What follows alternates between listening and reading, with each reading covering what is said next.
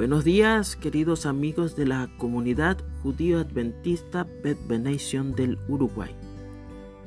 En esta mañana les comparto la parashá Reje en pocas palabras.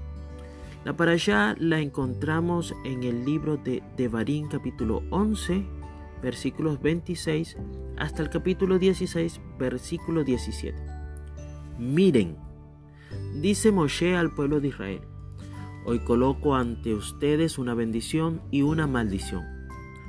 La bendición que vendrá cuando cumplan los mandamientos de Dios y la maldición si los abandonan. Estos deben proclamarse en el monte Gerizim y el monte Ebal cuando la gente cruce a Tierra Santa. Una parte importante es ubicar el lado en el cual estaban estos dos montes y compararlo con la distribución que tenía el pueblo de Israel en el campamento. Pero sigamos con lo que nos cuenta la parasha. Debería establecerse un templo en, el lugar que Dios elegirá para hacer habitar su nombre allí, donde la gente debería llevarle sus sacrificios. Está prohibido hacer ofrendas a Dios en cualquier otro lugar Está permitido sacrificar animales en otros lugares, no como sacrificio, sino para comer su, su carne. La sangre que en el templo se derrama sobre el altar, sin embargo, no se puede comer.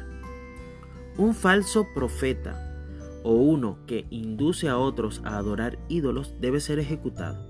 Una ciudad idólatra debe ser destruida se repiten las señales de identificación de los animales y peces kosher y la lista de aves no kosher que se da por primera vez en Levítico capítulo 11. Una décima parte de todo el producto se comerá en Jerusalén o se cambiará por dinero con el que se comprarán y consumirán alimentos allí. En ciertos años, este diezmo se entrega a los pobres. En el templo se ofrecerán ganado y ovejas primogénitas, y los Koanim, los sacerdotes, comerán su carne.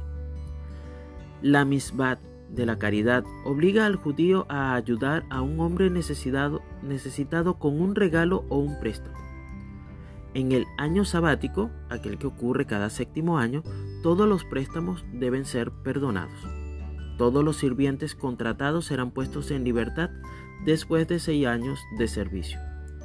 Nuestra parashá concluye con las leyes de los tres festivales de peregrinación, Pascua, Shavuot y Sukkot, cuando todos deben ir a ver y ser vistos ante Dios en el templo sagrado.